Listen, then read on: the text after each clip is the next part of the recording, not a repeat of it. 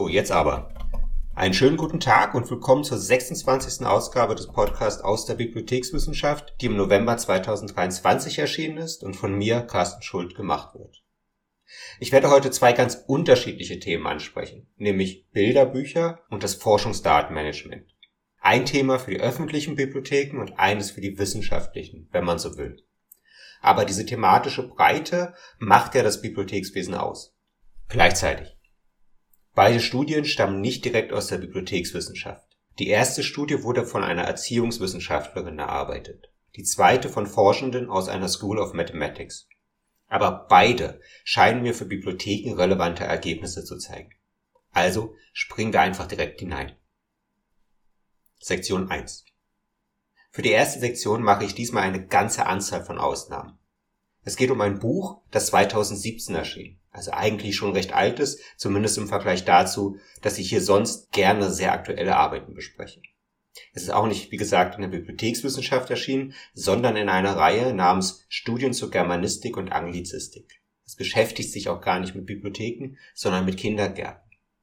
Aber ich denke, obgleich es nicht die aktuellste Arbeit ist, enthält sie doch einiges, was für Bibliotheken, öffentliche Bibliotheken, um genau zu sein, relevant ist. Sonst hätte ich es hier selbstverständlich auch nicht hervorgeholt. Also, es geht um Bilderbücher. Bilderbücher sind für öffentliche Bibliotheken ein wichtiges Medium. Kinder bzw. Familien mit Kindern, das sind zahlenmäßig oft die Hauptnutzungsgruppe von Bibliotheken. Bilderbücher sind eines der wichtigsten Medien für diese Gruppe. Und dennoch, darüber gesprochen wird kaum, geforscht auch nicht so viele Texte zur Artificial Intelligence und E-Books und zur Zukunft der Bibliotheken, aber nicht zu Bilderbüchern. Mich hat es immer wieder einmal erstaunt. Alle paar Jahre recherchiere ich danach und bin dann verwundert, wie wenig es eigentlich ist. Nicht nur im Bibliothekswesen, sondern an sich in der Forschung. Vor nicht langer Zeit habe ich hier im Podcast eine norwegische Studie zur Nutzung von Bilderbüchern in Sprachcafés vorgestellt. Das war ein Auslöser für eine weitere dieser Recherchen. Ein Ergebnis dieser neuen Recherche war, dass es immer noch so ist. Bilderbücher sind kaum Gegenstand von Forschung. Dafür, dass es so viele Bilderbücher gibt und dass sich so viele AutorInnen, ZeichnerInnen, Verlage und so weiter für sie engagieren, well, sind sie recht unsichtbar. Aber ein anderes Ergebnis der Recherche war, dass ich gerade dieses Buch hier gefunden habe, das ich vorstellen möchte. Das ist aber auch der Grund, warum es einmal eine ältere Arbeit ist. Auch ich habe das Thema nicht ständig auf dem Schirm, obwohl ich es interessant finde. Und offenbar habe ich jetzt schon ein paar Jahre nicht nach neuen Studien geschaut, sonst hätte ich es bestimmt früher gelesen. Also, bibliografische Angaben. Es geht um das Buch, das zeitgenössische Bilderbuch Didaktische Chancen und Herausforderungen in der elementarpädagogischen Ausbildung von Eva Maria Dichtel. 2017 erschien als Band 24 der schon genannten Reihe Studien zur Germanistik und Anglizistik im Peter Lang Verlag. Wie so viele Bücher aus diesem Verlag ist es eine Dissertation genauer eine aus den Erziehungswissenschaften, welche die Autorin an der Pädagogischen Hochschule Schwäbisch Gmünd vorgelegt hat. Elementarpädagogik, das ist heutzutage die Pädagogik vor der Schule, also im Dachraum vor allem in Kindergarten und Kinderkrippe. Das ist auch der Fokus der Arbeit, nämlich welche Möglichkeiten bietet der Einsatz aktueller Kinderbücher im Kindergarten und wie findet dieser Einsatz tatsächlich statt? Und um das gleich vorneweg zu sagen, die Autorin zeigt, dass es da eine Differenz gibt. Die Bilderbücher würden sehr verschiedene Nutzungsmöglichkeiten bieten. Die KindergärtnerInnen setzen sie aber nur für ein sehr begrenztes Gebiet ein. Sicherlich, KindergärtnerInnen sind nicht BibliothekarInnen. Ich kann nicht beweisen, dass BibliothekarInnen ähnlich denken wie KindergärtnerInnen. Das müsste man erst untersuchen. Aber ich würde es doch stark vermuten. Mir scheint, man kann zumindest vermuten, dass die Ergebnisse in Bibliotheken nicht strukturell anders wären als in den Kindergärten, die in dieser Arbeit untersucht wurden. Und das ist meine Begründung, warum ich die Arbeit auch für das Bibliothekswesen relevant finde. Zur Methodik. Es ist eine Abschlussarbeit. Also gibt es zuerst im Buch eine recht umfangreiche Darstellung der Fachliteratur. Auf diesen Teil gehe ich gleich ein. Dann aber in einem Teil, den die Autorin Empirie nennt, findet sich eigentlich die Methodik. Diese besteht aus Analysen, Beobachtungen und Interviews in einem Kindergarten irgendwo in einer Stadt wohl in Süddeutschland. Das Ganze ist als Prozess gegliedert. Erst fotografiert die Autorin die Leseecken, welche in den Räumen des Kindergartens eingerichtet sind, und analysiert diese Fotos. Welche Bücher stehen in diesen Ecken? Wie sind diese Ecken gestaltet und was lässt sich aus dieser Gestaltung über die normale Lesesituation lernen? Also, wo sitzen die Kinder? Wo sitzen die ErzieherInnen? Wer liest wohl und so weiter? Danach schaute sich die Autorin die Neuerwerbung an. Was wurde gekauft? Was nicht? Gibt es Auffälligkeiten? Beispielsweise bestimmte Kinderbücher, die man eigentlich erwarten würde, die aber nicht gekauft werden. Dann beginnt die Autorin die Arbeit mit den Erzieherinnen. Erst gibt es leitfadengestützte Interviews mit ihnen einzeln. Dabei ging es um ihre Kriterien für die Auswahl von Bilderbüchern, aber auch darum, welche Weiterbildung sie in diesen Bereichen besucht haben. Anschließend fand eine Gruppendiskussion statt. Also, die ErzieherInnen diskutierten gemeinsam, angeleitet von der Autorin. Es ging dabei darum zu schauen, ob es gemeinsam geteilte Vorstellungen gibt oder ob sich im Kollegium Unstimmigkeiten ergeben. Das ist dann noch nicht alles. Anschließend wurden fünf ErzieherInnen gebeten, ein inhaltlich eher komplexes Bilderbuch zu lesen und dann darüber nachzudenken, wie sie dieses Buch im Kindergarten einsetzen würden. Das Nachdenken geschah laut. Sie sagten also direkt, was sie dachten. Und zuletzt zeichnete die Autorin eine kleine Anzahl von Bilderbuchveranstaltungen im Kindergarten direkt auf Video auf. Diese analysierte sie dann danach, was die ErzieherInnen dort mit den Büchern wirklich taten, wie sie mit den Kindern interagierten und so weiter. Und um diese eher fokussierten Zugänge über genau einen Kindergarten nochmal breiter zu verorten, setzte die Autorin am Ende auch noch einen Fragebogen auf Papier ein, der von 98 ErzieherInnen aus 17 Kindergärten, wohl auch aus Süddeutschland, ausgefüllt wurde. Oder anders gesagt, die Autorin verwendete eine ganze Anzahl von Methoden, um ihre Forschungsfrage möglichst aus verschiedenen Blickwinkeln anzugehen. Ich weiß, wenn es um Elementarpädagogik geht, um Themen wie Bilderbücher, verfallen Leute manchmal dem Denken, dass dies alles einfach und unterkomplex wäre. Ich hoffe, es ist klar, dass dies hier bei dieser Studie aber überhaupt nicht stimmt. Und auch sonst nicht. Es ist ein ernstes Thema, auch und gerade wenn es um Bücher für Kinder geht. Gut. Mit all diesen Daten war die Studie noch nicht fertig. Die Autorin entwirft am Ende noch eine Konzeption für eine Weiterbildung von Fachkräften im Kindergarten, die dann an einer pädagogischen Hochschule durchgeführt und auch noch evaluiert wurden. Es ist ja eine Abschlussarbeit an einer solchen Hochschule, an der die Autorin heute auch noch als akademische Mitarbeiterin tätig ist. Insoweit ist das passend. Ich werde auch noch ein wenig zu dieser Weiterbildung sagen, aber selbstverständlich bin ich gerade in diesem Bereich überhaupt nicht kompetent. Ich kann die Weiterbildung inhaltlich nicht kommentieren, nur angeben, dass sie offenbar als Teil dieser Dissertation akzeptiert wurde. Okay, jetzt Inhalt. Die Autorin hat am Anfang bei der Literatursichtung gleich ein Problem. Aus welchen Bereichen soll Literatur angeführt und dann auf dieser in der weiteren Arbeit aufgebaut werden? Das ist komplizierter, als es auf den ersten Blick vielleicht erscheint, weil das Bilderbuch in verschiedenen Forschungsdisziplinen unter dann jeweils unterschiedlichen Blickwinkeln untersucht wird. Beispielsweise in der Literaturwissenschaft als Literatur, in der Kunstpädagogik als Objekt, in den Buchwissenschaften als besonderes Segment von Büchern, in den Erziehungswissenschaften als Medium in Kindergarten und Primarschulen und auch in den jeweiligen Geschichten, also Bildungsgeschichte, Literaturgeschichte und so weiter. Was ist davon relevant? Alles. Alles erscheint der Autorin relevant. Der Literaturteil in dieser Studie hier ist wohl auch deshalb so umfangreich, weil all diese verschiedenen Bereiche abgedeckt werden. Für uns hier im Podcast ist davon jetzt Folgendes relevant. Die Bilderbücher haben sich in den letzten Jahren, Jahrzehnten entwickelt. Sie sind zu immer komplexeren Werken geworden, die sich auch immer komplexeren oder schwierigen Themen annehmen. AutorInnen und IllustratorInnen von Bilderbüchern schrecken heute nicht vor Themen wie Tod, Trauer, Krieg und Flucht, unterschiedlichen kulturellen Identitäten, einer sich verändernden Gesellschaft oder auch Krankheiten und Depressionen zurück. Bilderbücher sind heute nicht alle irgendwelchen seichten Geschichten mit einer einfachen Moral. Und sie bedienen sich fast schon avantgardistischer Darstellungsmittel. Bilder in Bilderbüchern stellen nicht mehr einfach den jeweiligen Text dar.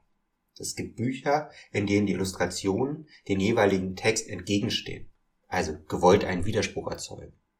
Oder solche, die eher großflächig Gefühle repräsentieren und nicht unbedingt genau das, was gerade im Text gesagt wird und es werden quasi alle Möglichkeiten des künstlerischen Gestaltens genutzt. Bilderbücher stellen nicht mehr möglichst einfache, vorgeblich kindgerechte Illustrationen dar, sondern Kunstwerke. Offen für Interpretation und offen für mehrdeutige Interpretationsansätze. Sie sind ein Feld für Experimente und Medien, die eine offene, mehrdeutige, moderne Sicht auf die Welt bieten wollen. Das ist es auch, was die literaturwissenschaftliche Forschung umtreibt und was zum Beispiel auch Juries in Preisgerichten überzeugt. Dichtel, die Autorin unserer Arbeit hier, stellt das zusammenfassend dar. Die Literaturwissenschaft beschäftigt sich vor allem mit diesen komplexen Bilderbüchern, die selbstverständlich für die konkrete Bildungspraxis im Kindergarten oder auch beim Vorlesen daheim immer ganz verschiedene Ansatzmöglichkeiten bietet. Man kann diese komplexen, neuen Bilderbücher zum Beispiel gut nutzen, um an ihnen zu lernen, was Multiperspektivität heißt. Also ganz konkret, dass eine Geschichte, eine Erzählung nicht eindeutig ist, sondern offen für Interpretation von unterschiedlichen Seiten. Eine interessante Situation. Aber, und das scheint mir dann auch sofort für Bibliotheken wieder relevant, es sind nicht diese Bilderbücher, die den Markt dominieren. Auch wenn sie oft in der Literaturwissenschaft untersucht, wenn sie in Buchhandelsmagazinen angepriesen, selbst im Buchhandel gesondert ausgestellt werden. Verkaufen tun sich andere Bilderbücher. Die gibt es nämlich auch weiterhin. Solche mit einfachen Geschichten, einfacher Moral, mit einer Übereinstimmung von Text und Bild, teilweise auch mit veralteten Geschlechter- und Gesellschaftsbildern. In ihrer Arbeit führt Dichtel vor allem die Reihe Prinzessin Lilifee an, welche oft in den Verkaufscharts auftaucht. Ich würde eher auf Conny mit der roten Schleife verweisen, die zumindest ein besseres, moderneres Gesellschafts- und Geschlechterbild vermittelt und auch oft verkauft wird. Aber erste und wichtigste Feststellung. Die komplexen, interessanten, modernen Bilderbüchern werden geschrieben, gemalt und auch publiziert. Öffentlichkeit konsumiert vor allem aber einfache Bilderbücher. Was können wir daraus ziehen? Die Autorin unserer Studie hier zieht daraus, dass es von besonderem Interesse ist, was in den Kindergärten konkret passiert. Eine reflektierte pädagogische Praxis könnte die komplexen Bilderbücher nutzen, um auch einen komplexen Umgang mit diesen Bilderbüchern anzuregen. Dabei muss man anmerken, dass Kindergärten immer mehr als Teil des gesamten Bildungssystems angesehen werden. Wenn man die Situation in der Schweiz und Liechtenstein kennt, wo Kindergärten Einrichtungen sind, die immer nur für einige Stunden und einige Tage pro Woche offen haben und unglaublich viel kosten, mag das erstaunen. Aber Dichtel geht von der Situation in Deutschland aus, wo Kindergärten immer mehr als Ganztageseinrichtungen gelten, die auch die gesamte Woche geöffnet sind und dann auch professionell betreut werden. Und als solche Orte haben sie in einer wachsenden Anzahl von Bundesländern auch explizit Bildungsaufgaben. Es geht hier also um den Wandel von Kindergärten weg von Aufbewahrungseinrichtungen hin zu Bildungseinrichtungen, der halt in Ostdeutschland oder in vielen deutschen Städten schon stattgefunden hat, woanders halt etwas länger dauert. Aber in diesen Kindergärten mit Bildungsaufgabe sollen Kinder auf das Leben in der modernen, sich ständig verändernden und auch nicht einfachen Gesellschaft vorbereitet werden. Dazu passt dann auch die Vorstellung, dass sie Orte sein könnten, an denen ein komplexer Umgang mit Bilderbüchern erlernt wird. Hier, wieder kurz eingeschoben, kann man selbstverständlich fragen, ob das für öffentliche Bibliotheken auch gilt oder gelten sollte. Das kann uns die Arbeit von Dichtel selbstverständlich nicht beantworten. Das muss das Bibliothekswesen alleine entscheiden. Aber die Situation der Bibliotheken irgendwo zwischen Bildungssystemen, Kultursystemen, freiwillig zu nutzender Freizeiteinrichtungen und so weiter zu stehen, macht die Antwort meiner Meinung nach schwierig. Einerseits orientieren sich die Bibliotheken stark an den Interessen der NutzerInnen. Nicht umsonst veröffentlichen viele von ihnen am Ende des Jahres ja Top 10 Ausleihen oder so ähnlich oder werten auch aus, was bislang ausgeliehen wurde. Andererseits verstehen sich viele Bibliotheken als ein Ort, an dem möglichst diverse Literatur angeboten wird, praktisch auch Zugänge geschaffen werden zu ganz verschiedener Literatur. Komplexe Bilderbücher wären da eine weitere Möglichkeit. Was mir bei dieser Frage gleich auffällt, ist, wie wenig wir auch über die konkrete Situation, über die Nutzung von Bilderbüchern in Bibliotheken wissen. Es wird, wie gesagt, nicht wirklich geforscht oder in der fachlichen Diskussion erwähnt. Das macht die Antwort hier noch schwieriger. Aber zurück zu den Kindergärten, welche Dichtel untersuchte. Welche Bilderbücher fanden sich dort und wie gingen die ErzieherInnen mit ihnen um? Wie wählten sie die Bilderbücher aus, sowohl um sie überhaupt zu erwerben, als auch um sie dann vorzulesen? Und wie taten sie dies? Also wie lasen sie vor? Die Haupterkenntnis hier ist, sie taten das recht, well, klassisch. Wenn auch nicht immer mit gutem Gewissen. Klassisch hieß hier erstmal, dass sie vor allem einfache Bilderbücher anschafften. Sie beschäftigten sich praktisch nicht mit den aktuellen Entwicklungen, sondern basierten ihre Kaufentscheidung vor allem auf eigenen Erfahrungen und Bewertungen. All das, was die Literaturwissenschaft so an den komplexen Bilderbüchern interessiert, das kommt in den Kindergärten so gut wie nicht an. Vielmehr wählen die ErzieherInnen nach bestem Wissen und Gewissen aus, aber halt orientiert an den Erfahrungen aus ihrer eigenen Kindheit und eigenen Vorstellungen davon, was ein passendes Bilderbuch sein könnte. Und genauso wenig wie dabei die aktuellen Entwicklungen bei den Bilderbüchern beachtet werden, werden dabei pädagogische Ziele ins Auge gefasst. Es ist also auch nicht so, dass die ErzieherInnen überlegen würden, welche Bilderbücher am besten zu welchen Bildungsaufgaben passen würden und dann diese kaufen. Das würde wohl auch zu eher den komplexen Bilderbüchern führen, weil die mehr Möglichkeiten eröffnen. Aber wie gesagt, das ist nicht, was die Entscheidung der KindergärtnerInnen groß beeinflusst. Und zweitens heißt klassisch, dass sie die Bücher beim Vorlesen oder Auslegen in den Leserecken auch sehr einfach nutzen. Einfach heißt hier nicht, dass sie nur vorlesen und die Kinder hören schweigend zu. Es ist schon so, dass sie das Vorlesen planen, teilweise mit medialer Unterstützung, also Computer und Beamer. Sie beziehen die Kinder auch ein, aber eher in einer sehr einfachen Weise. Beispielsweise, das wurde bei den Analysen der Videos klar, stellen die ErzieherInnen Fragen zu einem Bild, lassen dann die Kinder antworten, manchmal auch mehrere Kinder hintereinander, aber dann, anstatt die Antworten aufzunehmen und als Gesprächsansatz zu nutzen oder als Möglichkeit, um zu thematisieren, wie unterschiedlich man ein Bild interpretieren kann und wie unterschiedlich man eine Situation verstehen kann oder so, gehen Sie nach einer kurzen Zeit weiter zum nächsten Bild. In der Gruppendiskussion und der Reflexion, also dem Teil mit dem Lautdenken, wurde auch klar, dass das nicht unbedingt ein Fehler der ErzieherInnen ist. Es ist nicht so, dass sie sich aktiv verweigern würden. Beispielsweise verweisen sie in der Situation Gruppendiskussion auf eine Weiterbildung zum Thema Tod und Trauer, in dem sie schon thematisiert haben, dass man da verschiedene Zugänge wählen muss.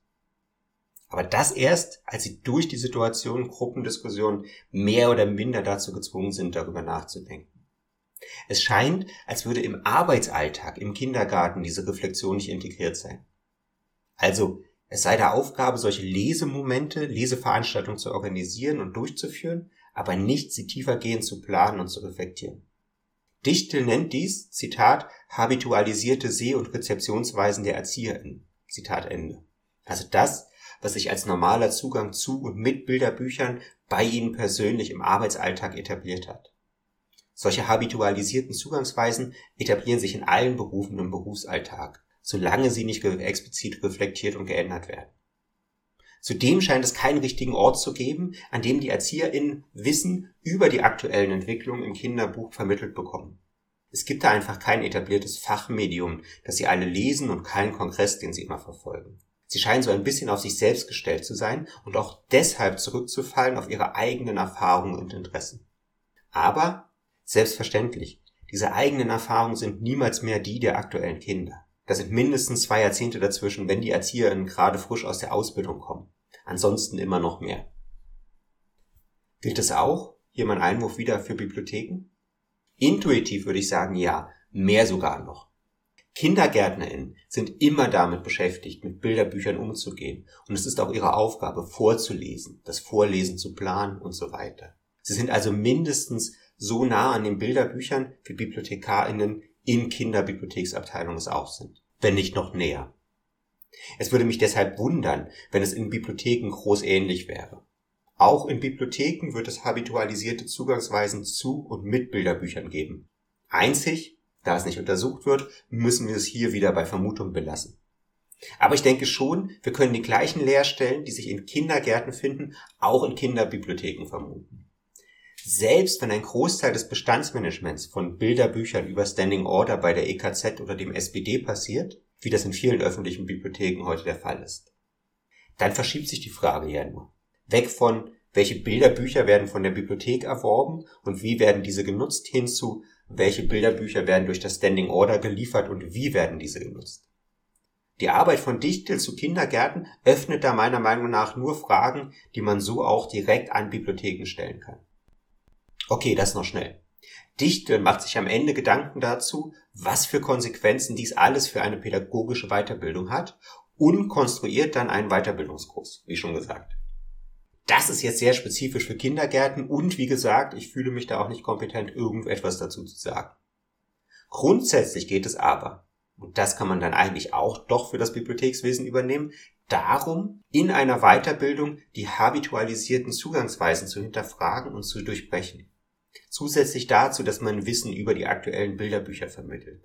Es geht darum, dass die ErzieherInnen lernen sollen, die Bilderbücher nicht nach den eigenen Interessen und Erfahrungen auszuwählen, sondern danach, ob sie bestimmte Bildungsziele erreichen helfen, danach, ob sie den Kindern etwas bringen werden. Sie sollen sich gewisserweise emotional von den Bilderbüchern trennen und nicht danach gehen, was ihnen zusagen würde und welche Bücher sie selber gut, interessant oder auch nostalgisch finden. Weil am Ende geht es ja um die Kinder. Und gleichzeitig sollen sie lernen, Bilderbücher als multidimensional zu behandeln. Als zum Beispiel nicht nur Fragen zu stellen, die man einfach beantworten kann, sondern sehr verschieden. Und dann auch auf diese verschiedenen Antworten der Kinder einzugehen. Und zumindest den Teil mit der Hinterfragung der eigenen habitualisierten Zugangsweisen und der emotionalen Trennung von den Büchern, das kann man gewissermaßen grundsätzlich zumindest auch im Bibliothekswesen übernehmen. Zumindest wenn man, wie ich hier, davon ausgeht, dass sich die Situation in Kindergärten und Bibliotheken nicht so groß voneinander unterscheidet. Sektion 2. Gehen wir jetzt zu einem ganz anderen Thema über, dem Forschungsdatenmanagement. Und zwar nicht unbedingt dem Forschungsdatenmanagement in oder mit wissenschaftlichen Bibliotheken, sondern dem tatsächlichen Management, wie es von Forschenden betrieben wird. Die Studie, die ich vorstellen werde, führt als Besonderheit an, den Blick auf sehr verschiedene Forschungsdisziplinen zu richten. Die AutorInnen behaupten sogar, dass dies etwas wäre, was andere Studien bislang nicht gemacht hätten. Was ich eine, sagen wir mal, gewagte Aussage finde. Aber es ist schon eine große Bandbreite von Forschungskulturen, die hier in den Blick genommen werden. Das kann man den Autorinnen schon geben. Also, die bibliografischen Angaben. Es geht um einen Text mit dem ersten Mal recht unauffälligen Titel Data Sharing and Reuse Practices, Disciplinary Differences and Improvements Needed. Die Autorinnen sind Nushkat Khan, Mike Tailwall und Kayan Kusha, alle von der School of Mathematics and Computing der University of Wolverhampton, UK. Erschienen ist der Text in der Online Information Review, Jahrgang 47, 2023, Ausgabe 6, Seiten 1036 bis 1064. Es geht in dieser Studie darum, wie Forschende aus verschiedenen Disziplinen Forschungsdaten teilen, welche Repositories sie dafür nutzen und wie sie diese finden, also darum, wie und wo sie Forschungsdaten finden, die sie selber nachnutzen wollen. Und das alles immer mit dem Blick darauf, wie es sich zwischen den verschiedenen Disziplinen unterscheidet. Methodisch ist es eine weitere Umfrage. Auch hier behaupten die AutorInnen etwas, das ich nicht ganz unterschreiben kann. Sie sagen, die von ihnen gestellten Fragen könnte man nur mit einer Umfrage angehen. Aber das stimmt selbstverständlich nie. Man kann immer auch andere Methoden nutzen. Immerhin haben auch Umfragen ihre Schwäche. Aber gut. Was erstmal interessant ist, im Gegensatz zu vergleichbaren Studien, ist die Auswahl der befragten Forschenden.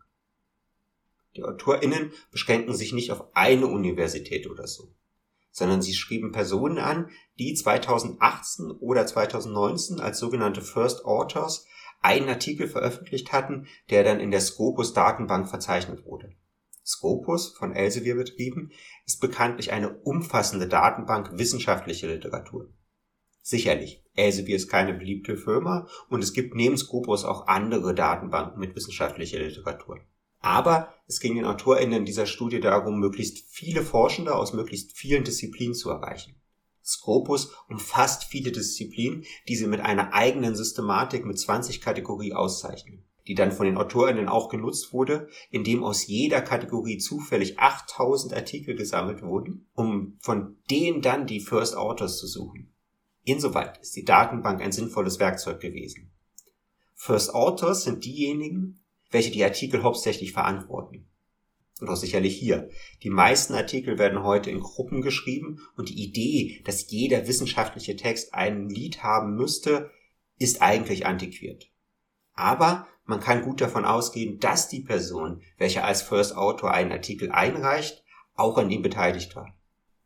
Für die Studie wurden nun all diese Personen, First Authors, direkt angemeldet und eingeladen, an einer Umfrage teilzunehmen. Das waren rund 70.000 Personen.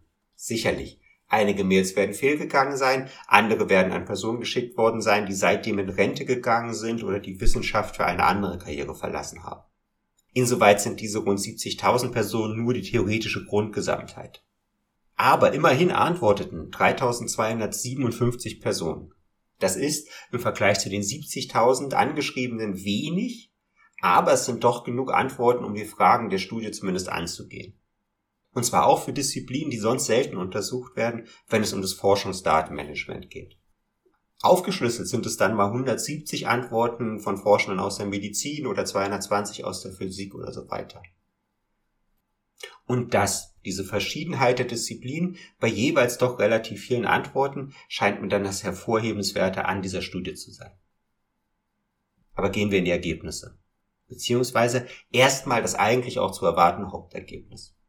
Die Forschungsdisziplin hat einen großen Einfluss darauf, wie und welche Daten als Forschungsdaten geteilt und nachgenutzt werden. Diese Unterschiede zeigen sich nicht nur zwischen so großen Einteilungen wie Naturwissenschaft und Geisteswissenschaft, sondern sie zeigen sich bis hinunter zu den einzelnen Unterdisziplinen. Die AutorInnen sagen zum Beispiel selber, dass sich das Forschungsdatenmanagement in der Teilchenphysik auffällig von den Praktiken in anderen Zweigen der Physik unterscheidet. Sicherlich, Immer mit der Einschränkung, dass Sie hier nur von den Antworten der Forschenden berichten können, die auch auf Ihre Umfrage reagiert haben. Und mit der Einschränkung, dass es mindestens ein weiteres Kriterium gibt, das mitbestimmt, wie Forschende Daten teilen. Nämlich das Alter, beziehungsweise richtiger, die Jahre, welche Sie selber schon in der Forschung arbeiten. Je länger Sie das tun, umso eher teilen Sie Daten. Aber mir scheint das trotzdem das relevante Hauptergebnis dieser Arbeit zu sein gerade für Einrichtungen wie wissenschaftliche Bibliotheken, die Services rund um das Forschungsdatenmanagement aufbauen oder aufbauen wollen.